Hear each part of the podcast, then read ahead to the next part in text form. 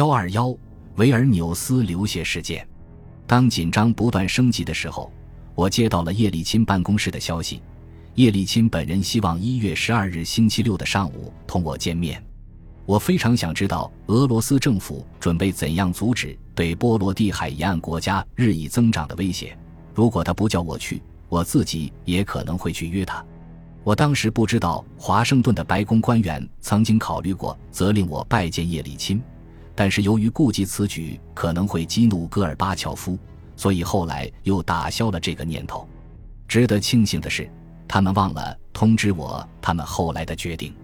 叶利钦出席约会通常都很准时，但是那个星期六上午，他却让我等了十分钟。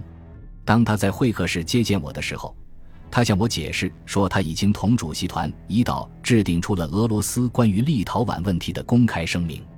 他称之为强硬的声明，因为他谴责在立陶宛使用军队，要求不要在该地区和其他加盟共和国动用从俄罗斯招募的军人。我问他为什么这样做，虽然我自信知道答案。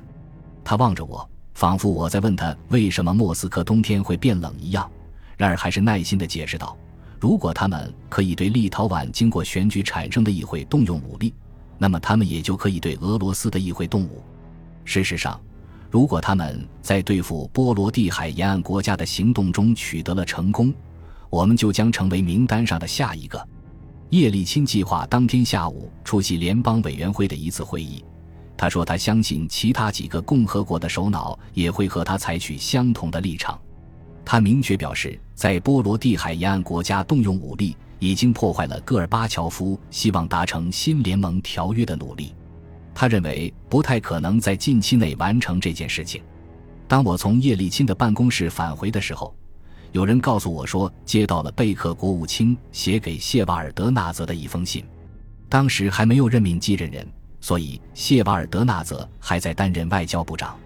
但是我们被告知那天见不到谢瓦尔德纳泽，所以我只好把信交给了负责对美关系的外交部副部长阿列克谢奥布霍夫。国务卿的信件强烈呼吁缓解立陶宛的局势，明确的表示，一旦使用武力，我们两国之间的关系就会遭到严重的损害。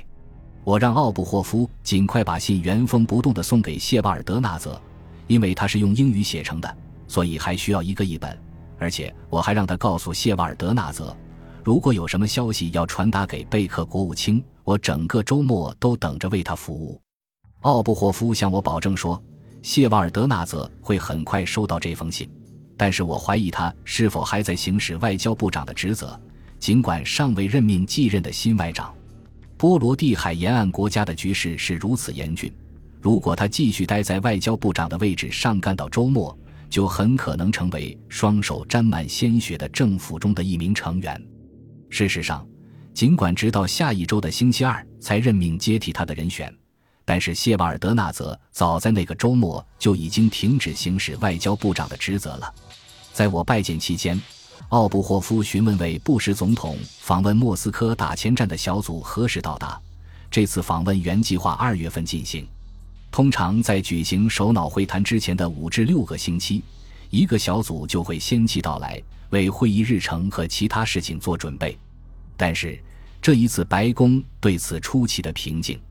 我告诉奥布霍夫，我可以催问一下，但是同时也坦率地告诉他，我怀疑在波罗的海沿岸国家局势如此严峻的气氛中，还会不会进行这次访问。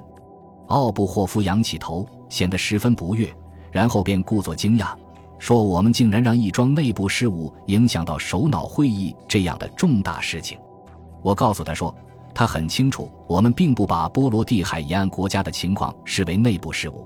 而且，如果莫斯科的行动导致那里发生流血，很难想象首脑会谈会在那样的气氛下举行。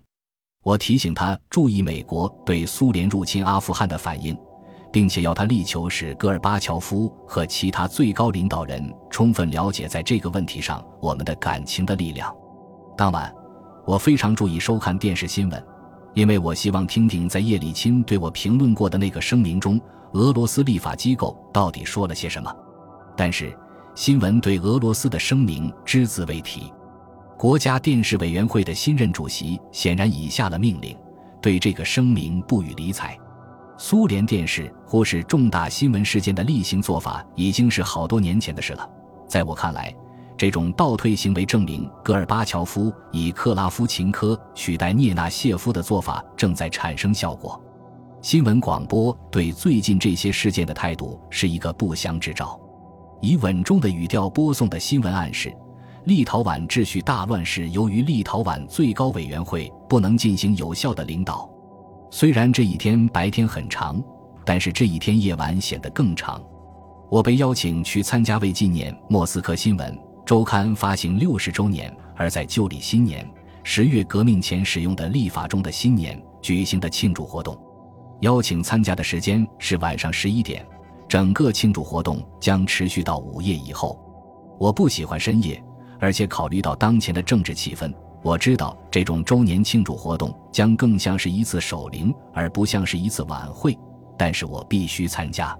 民主俄罗斯的许多领导人将会出席，而且此次庆祝活动将为我提供一个听取最新的政治小道消息的机会。更加重要的是，我的出席将象征着美国对改革的支持。表示我们同那些支持波罗的海沿岸国家独立的人士站在一起。叶利钦在一个保镖的陪同下山山池，他喜欢夹道欢迎的入场方式，身后跟着许多摄影师，并被引到了礼堂中我坐的那一排。他一个劲地朝我打招呼，坚持要我挪过去坐在他旁边以便交谈。他的保镖亚历山大·科尔扎科夫为我调整了椅子。当我们进行简短谈话的时候。好几个电视摄像机都对准了我们，他正利用我来传达一种政治信息，而在这个特殊的夜晚，我也像他一样在利用对方传达信息，否则我可能早就生气了。他向公众传达的信息是，他正在同另一个超级大国的代表商讨。我要传达的信息是，我们赞成他当天下午所做出的呼吁，即不要干涉立陶宛。当天晚上。我听说反复无常的财政部长瓦连金·帕夫洛夫将被任命接替雷日科夫的总理职务。这个任命非常奇怪。帕夫洛夫既无政绩又无能力，不可能成为一名有效率的政府首脑，特别是在这个多事之秋。我问叶利钦此事是否咨询过他，他回答说他早就听说帕夫洛夫是候选人之一。但是两天前，他还告诉戈尔巴乔夫，他认为帕夫洛夫不适合担任这个职务。然而，他听说戈尔巴乔夫已决意任命帕夫洛夫。如果戈尔巴乔夫确实这样做了，他也不会反对这个任命。他有更重要的事要去做。此外，如果戈尔巴乔夫不下达明确的指示，任何一位苏联总理都不能实施需要进行的改革。我又问他是否注意到了电视新闻对他关于立陶宛的声明不予理睬，他咧嘴一笑，大声回答说：“他们不知道对此应该怎样报道。”正如我预料的那样，当晚的节目一直持续到凌晨两点以后，幽默短剧一个接着一个，对白常常非常可笑，但是表演者们却没有喜剧情趣，虽然也经常传出笑声。但那是冷漠的、勉强发出来的笑声，人人都表现得忧心忡忡。当纪念活动的主持人宣布节目结束的时候，我才得以解脱。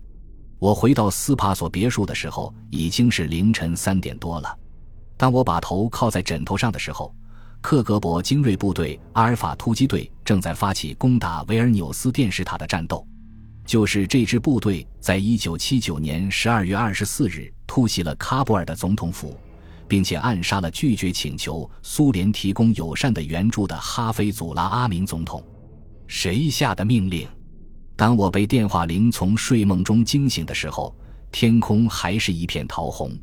半梦半醒的我把话筒从话机上取了下来。打电话来的是我的副手詹姆斯·柯林斯。他告诉我，维尔纽斯的电视台建筑群在夜里已经被攻占了，人员伤亡惨重。虽然报告只是片段不完整的，但是显然有许多平民被打死了，数百人受了伤，而且有迹象显示，对议会大楼的进攻可能已迫在眉睫。绝大部分的立陶宛人民代表坚持留在大楼里面，数千平民聚集在外面，组成了一道人体盾牌。如果大楼遭到攻击，其结果必然是血流成河。整个上午不断传来各种报告，除了外国记者的报道之外，通过我们驻列宁格勒的总领事，从一九九零年三月起，在该地区实行的外交人员禁令，几个星期前已经取消了。我们获得了自己的目击报告。本集播放完毕，感谢您的收听，喜欢请订阅加关注，主页有更多精彩内容。